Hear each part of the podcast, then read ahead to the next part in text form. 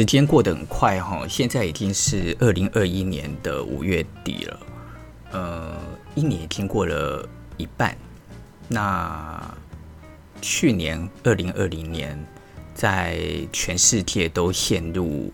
整个新冠肺炎的危机里的同时，台湾其实算是非常幸运的度过了一整年非常安稳的一年。我还记得去年的年尾到今年年初的时候，我们在台湾就有非常多的报章杂志或者是设计类的设计类的文章，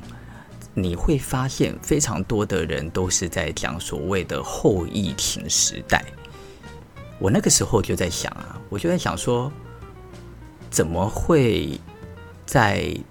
这样子的时期觉得我们是在后疫情时代呢？我那个时候觉得这个说法以及这个用词非常的荒谬，因为疫情正在发生啊，而且在全世界的各个国家几乎都是看不见。未来一一般的在发生疫情，每一天每一个国家的确诊率几乎都是达到上万人以上。我只能够说，台湾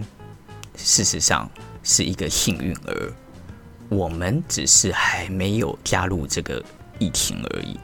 所以根本就没有所谓的后疫情时代，我们就是在疫情中啊，所以。呃，一直到了今年，就是五月的时候，台湾的疫情开始正式的爆发。事实上，我必须讲，我觉得我一点都不觉得惊讶哦。不觉得惊讶，是因为觉得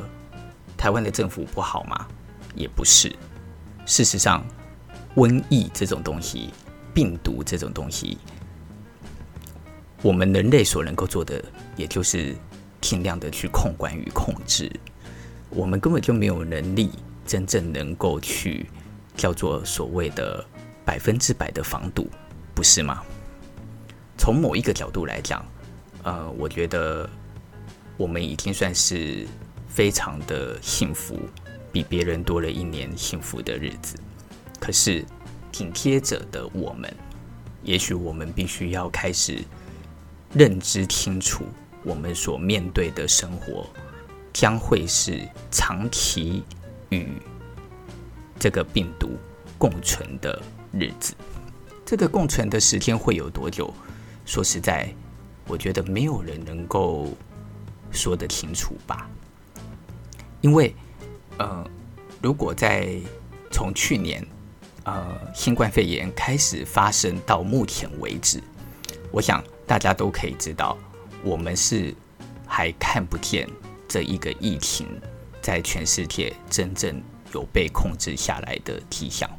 当然，我们都说因为疫苗已经开始出现了，所以这个疫情是很有可能会慢慢的被控制。可是我们也不要忘记，因为病毒的呃病毒一直不断的在变异哦，所以这个病毒的变异它是挑战疫苗的可行性。一个最大的致命伤啊！当然，我还是非常的期待我们自己国家的国产疫苗赶快发展出来。虽然很多人看看衰这个国产疫苗，那呃，为什么看衰呢？有些人都说，因为这个国产疫苗本身它没有办法进入到第三级的试验嘛。可是我们也不要忘记，英国的疫苗当初也是其实进不去。那也是因为很多的英国人，他们自愿去打了这个疫苗，来累积出一定的，呃，也就是一一定的这个测试率以及合格率，到后来才能够让他们英国的疫苗正式的被上市，然后可以成为一个正式的疫苗。所以我想讲的事情是，任何一件事情它要往前去推进，其实它都不是一个。我们所以为这么简单或单纯的事情，它其实它都有着很多的变因跟因素啊。所以在这个时期的人们所能够做的事情是什么？其实最简单的逻辑就是，我们必须要好好保护好我们自己，因为我们保护好我们自己，那就是保护好我们自己身边的人，我们身边的家人，我们身边的朋友。那么没有别的第二种方法了。那你说疫情对于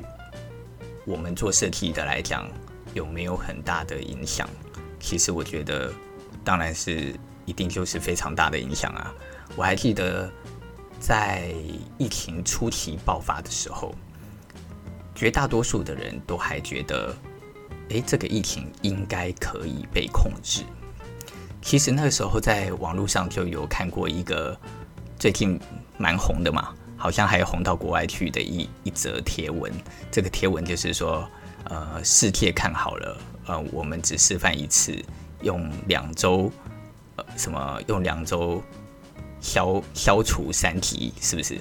的这样子的一个贴文哦？呃，我并没有嘲笑这个贴文的意思，反过来讲，我在当时看到这个贴文的时候，其实我的内心是有一股感动的感受的，我觉得。台湾人一直以来都有着一种莫名其妙的坚韧，然后台湾人在面对这个疫情的过程当中，也都是非常谨守本分的，克制自己的行为，然后配合整个政府防疫的措施哦。我觉得也因为这样。当然，我们才会拥有着某个程度上的一种自信心，去觉得我们有能力，应该可以度过这个难关。到目前为止，如果你问我说，我觉得这个难关到底有没有可能可以度过，我还是相信是有的。那当然，我也认为它没有那么容易。如果很不幸的，我们的疫情难以控制，而可能还甚至于扩大。说实在的，我也没有会觉得非常意外，因为因为传染病这种东西，它本来就不是一个那么容易可以完全被消灭的事情嘛，不是吗？如果大家知道以前在西班牙流感的时候，大家可能大概知道西班牙流感在欧洲造成的死亡是五千万人啊，那。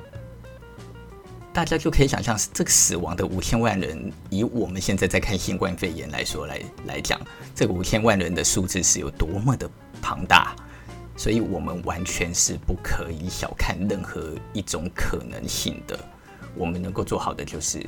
必须要更谨守本分，然后更小心翼翼的去做好我们自己呃可以做好的事情。希望大家也认同我的说法哦。这里是废话有没有很多？我是阿年。那为什么今天我们会来讨论关于跟疫情相关的事呢？因为疫情事实上，我想影响每一个人的生活，影响得非常的巨大。像我们公司在在在疫情的初期，我们就立马决定，呃，停止所谓的上班，而让所有的员工都在家里开始工作。那么，这样子的一个方法，事实上我们是来不及做所谓的推演的，我们是很快的就下了决定，呃，几乎等于是今天下了决定，隔天大家就不再上班，然后开始将所有的工作带回各自的家里去。但是其实，呃，居家上班的这件事情，它不是一个那么容易操作的事，尤其是对于一间公司来来说。设计这件事情，它的本身其实本来就是一个很需要沟通，然后很需要检查的一个工作，以至于我们当所有的同事、员工以及我们自己都居家上班的过程里面，我们就产生了一个有点尴尬的状态，就是沟通只能靠电话嘛，那么图就必须用传的，传了之后再用电话去沟通。我想大家。如果有去做所谓的远端会议的经验，就会知道，其实利用声音沟通而看不到脸啊，是一个非常、非常、非常、非常没有办法表达自己情绪的事，因为你看不到对方讲话的表情嘛。那当然，大家可能会讲说，哎，那我们可以用用那个什么，用视讯会议啊，用视讯会议就看得到脸，可是。很神奇的就是，当你开了视讯会议，你看到每一个人的脸，然后对着这个镜头讲话，然后在边看着资料的过程里，啊、呃，这一些所所谓这种可能是零点零零一秒、零点零零二秒的时间差，却也让每一个沟通的频率上来讲，产生一种很奇妙的、很奇妙的不适感，以至于你在讲很多的话的时候，你常常都会出神。例如，你可能就会觉得你在讲一段话，你原本是想要表达出一种对于提案的情感，可是不知道为什么，当你对着这个荧幕以及对着这一个手机在讲话的过程里，你突然之间讲出来的话语就会变得很平。你原本在呃面对面的时候，可以慷慨激昂，可以表达出强烈热情的语调，从荧幕以及从视讯的语言上听起来，突然之间你就觉得，哎，好像，好像，好像变得很很冷静、很平静一般哦。所以，呃，我们在跟业主沟通、跟开会议的时候，我都一直心里有一种忐忑不安的感觉。平时每一次在做提案，心里都会觉得说。诶，我这样子提案一定就会过关，甚至于你就是有胸有成竹啊，非常有十足的把握，觉得自己一定做得了这这件事。可是不知道为什么，因为知道是要用视讯会议，你反而开始担心起你不知道你所做的提案是不是会让业主觉得这是满意的，所以我们就会不停地去推敲，去担心，呃，这个会议到底会不会达成目标。可是，当然，我觉得人本来就是一个习惯的动物。经过了这两周，我就是都在家里面工作的这样的一个过程。我前几天就在想，我觉得如果这个居家上班的模式被建立起来，然后大家的沟通开始越来越顺利，疫情过后，是不是也许居家上班的模式会真正在全世界变成一种一种趋势呢？呃，因为这个趋势事实上并不是现在才有，在过去的十年就已经有非常多的人都在讨论所谓的居家居家上班对于一个人工作来讲的效率以及可行性，呃的可能有多大。那我在这两周里面的实验里，我发现事实上我自己身边的同事，呃，大家工作的效率其实并没有变差欸。反而大家都还蛮自律的，都会在时间之内将东西给交出来。我不知道，也许是我们公司的同事都非常的优秀吧，而且大家交出来的东西的水准也都不会太差。唯一现在要解决的问题就是，大家的把东西交出来，而没有办法面对面，究竟如何开会以及如何沟通，是可以让呃会议跟整个对于设计理念。或者是要解决的图画大样，能够更细节的可以彼此讲清楚。我觉得这个是我们自己公司还在努力的目标哦。所以大家可能可以开始感觉到一个疫情的发生，嗯，以及它是对于一个社会有产生多少的变化。这个社会跟这个世界几乎不会再是像是过去的这个世界了。过去的二十年、三十年，整个世界都是在往一个全球化的方向在迈进，而这个全球化的迈进，我们可以知道的是，它就是在想办法缩短在这个世界人与人之间的距离，以及让人在这个世界里面的行动，几乎是在最短的时间可以绕地球一圈。呃，我可以今天的在。台北，明天人就在巴黎，后天人就飞往中国。我可以让我用很短的时间在全世界游走，并且处理所有的事情。可是因为疫情的关系，我们的科技虽然让我们还是可以知道这个全世界的脉动，以及这个全世界所发发生的事情，可是事实上，我们人的行动却几乎等于是缩减到了。一百年前的人类吧，也就是我们的人的每一天，可能最长的距离就大概是在二十公里左右，甚至于更少。你看有多少人几乎都是完全待在家里不出门了。从我自己的角度来看这件事情，我自己一直觉得啊，这一次的疫情的发生，它是很有可能促使二十一世纪的第一波的科技大跃进的。这当然是我个人的一个说法哦。那我为什么会这么说？原因是因为，人不能动了嘛。我们人的生活以及行动是完全的被局限了嘛。如果疫情变得更加的严峻，在全世界变得更加的严峻，你就会知道，大大小小的封城也好，大大小小的行动限制，它就会成为一个世界里的常态。我们在去年的一整年里就已经几乎不出国了，紧接着下来，你要真正能够出国的机会到底会有多少？目前为止并不晓得，除非。除非我们的科技开始有了更先进的转变，这个应该要来怎么说呢？我们都理解，科技它本来就是一个随着需求而不停去进步跟转变的一种东西嘛。例如，我们需要的资讯量越来越庞大，然后我们需要演算的能力越来越强。我们要做越来越厉害的游戏，所以我们的电脑的运算能力就越来越聪明。我们想要发展 AI，我们想要发展人工的智慧，所以我们的电脑它就可以越来越接近人的思考的模式。可是，在过去这一件事情，它是一个往前的趋势，可是它不是一个绝对性的必要。因此，它在发展上面，它还是有着一定的时间进程。可是，疫情的发展。呃的发生了之后，这件事情就会促使某一类型的科技，它必须要在更短的时间之内就立马完成。举例，我认为口罩的进步，在接下来的一两一两年之内，它只会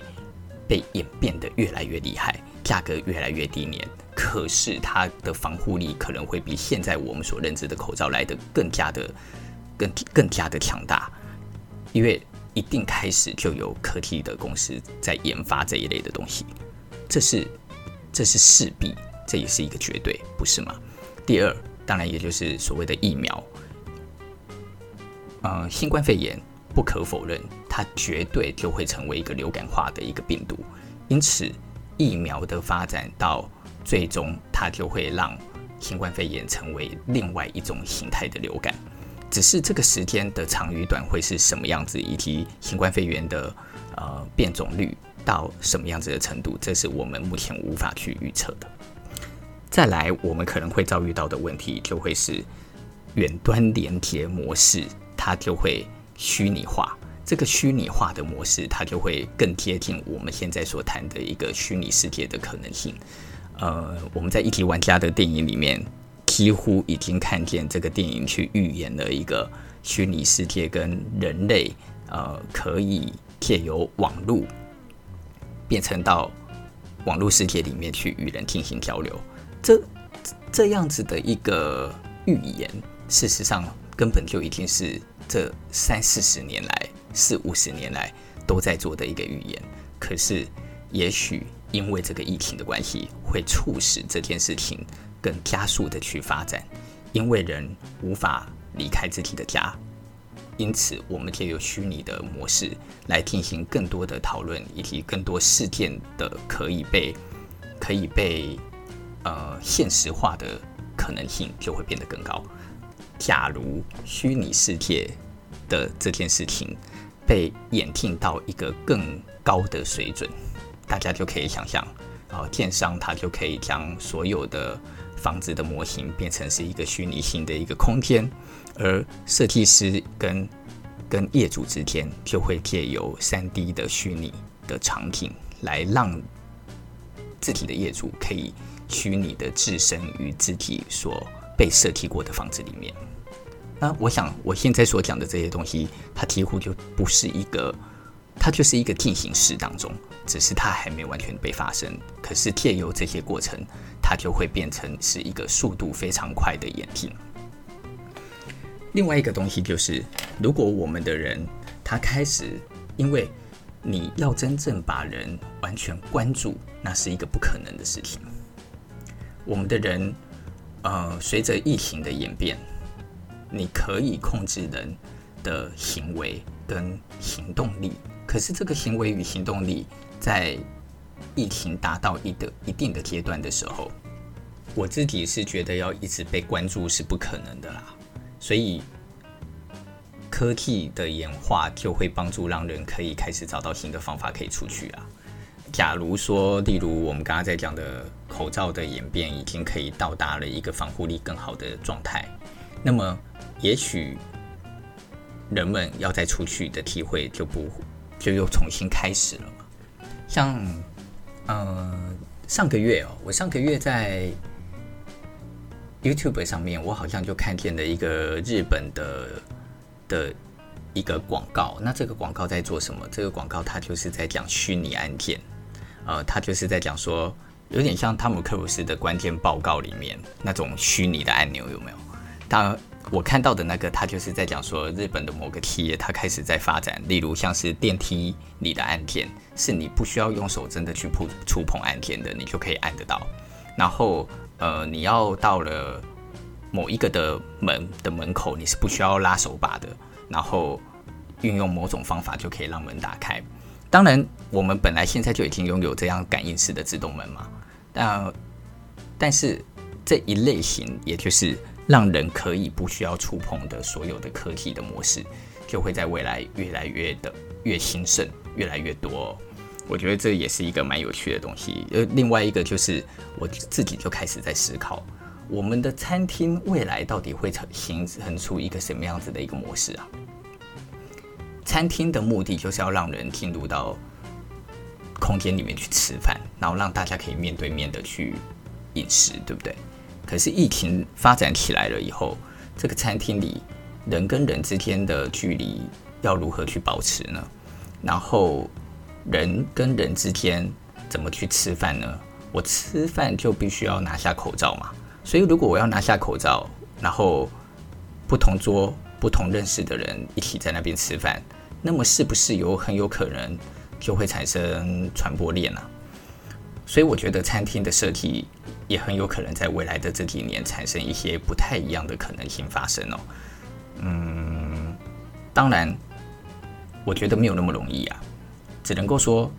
呃，第一个就是内用餐的餐厅饮食，我觉得是很有可能会开始减少的，而外带率是一定会增加的，外带。跟外送的这个部分，它绝对就会是成为未来的常态了啦。因为如果是从过去的五到十年，曾经就有人预言过，说未来人类最大的敌人未必是人类自体，而是病毒嘛。所以我在想，新冠肺炎之后，要再产生新的传染病的几率也还是很高的哦。大家不要小看传染病的发生哦，因为人类在过去杀害了那么多的生物，然后我们借由这些生物，该吃的也吃，不该吃的也吃，这里面会产生多少的可能性，我们其实现在是完全无法去预料的嘛，不是吗？其实讲到这个，都还是会觉得有一点点的